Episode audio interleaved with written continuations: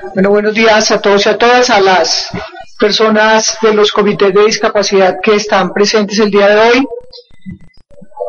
Doctora Gloria Estela, doctora Gloria Elsi, el Consejo de Estado ordenó indemnizar a una red de trata de personas porque eran trabajadoras sexuales y mayores de edad. Estas jurisprudencias de las altas cortes, sumada a la de la Corte Suprema de Justicia, que a las exparejas ya no las cataloga en el tema de violencia intrafamiliar, dejan profundas heridas hacia las mujeres, porque son trabajadoras sexuales y porque eran mayores de edad, entonces tienen derecho a traficar con sus vidas, a torturarlas, a esclavizarlas.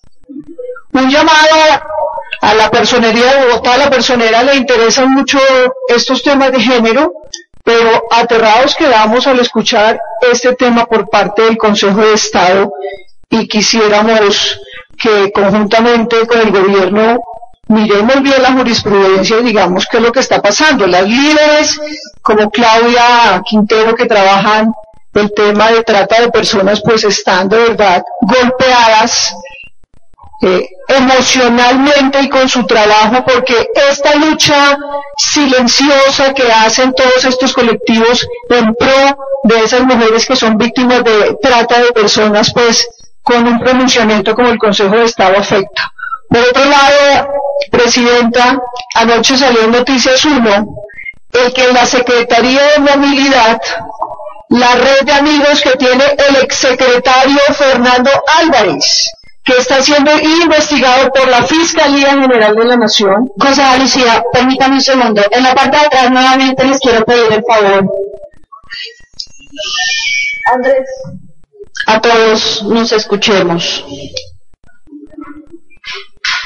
En Lucía. en la Secretaría de Movilidad y la Personería también debe investigar cómo es que llegan cartas de la Fiscalía y se pierde porque el señor Fernando Álvarez tiene amigos. Recordemos que ha sido la Secretaría de la Movilidad dos secretarios de movilidad imputados por corrupción. El señor Fernando Álvarez del gobierno de Samuel Moreno y el señor Ricardo Rodríguez de gobierno del alcalde, el exalcalde Gustavo Petro. ¿Y cómo así que se pierden las comunicaciones? ¿Y cómo así que tiene amigos allá que le están dando información? La personería debe investigar qué es lo que está pasando, porque peligroso para todos que estén obstaculizando la justicia de esta manera. Por último, en el debate que hay en el país, la polarización. Aquí lo vemos en el Consejo de Bogotá. Los que somos defensores del gobierno entonces nos catalogan de arrodillados pero también la polarización con los equipos de fútbol, pero también de los partidos, pero también del proceso de paz. Aquí creen que los que apoyan el proceso de paz son unos pocos y quieren que todos seamos iguales. Yo saludo que exmiembros de las FARC y de los paramilitares se hayan reunido. Ese es un ejemplo para la polarización que vivimos todo el tiempo de lado y lado. Que se hayan reunido para tratar temas trascendentales para la reconciliación de este país, porque la firma del acuerdo no traerá la paz definitivamente. La firma del acuerdo es un paso importante, pero la reconciliación es absolutamente otra cosa. Y el ejemplo lo deben dar todos los líderes, esos líderes que destinan odio y que dicen mentiras por las redes sociales. Creo que con los pronunciamientos que se han dado últimamente ya le van a poner coto a que la próxima campaña presidencial no esté basada en mentiras y en calumnias con los contradictores. Entonces aquí tenemos que caber todos. Aquí pueden venir los exparamilitares, aquí pueden venir los exguerrilleros.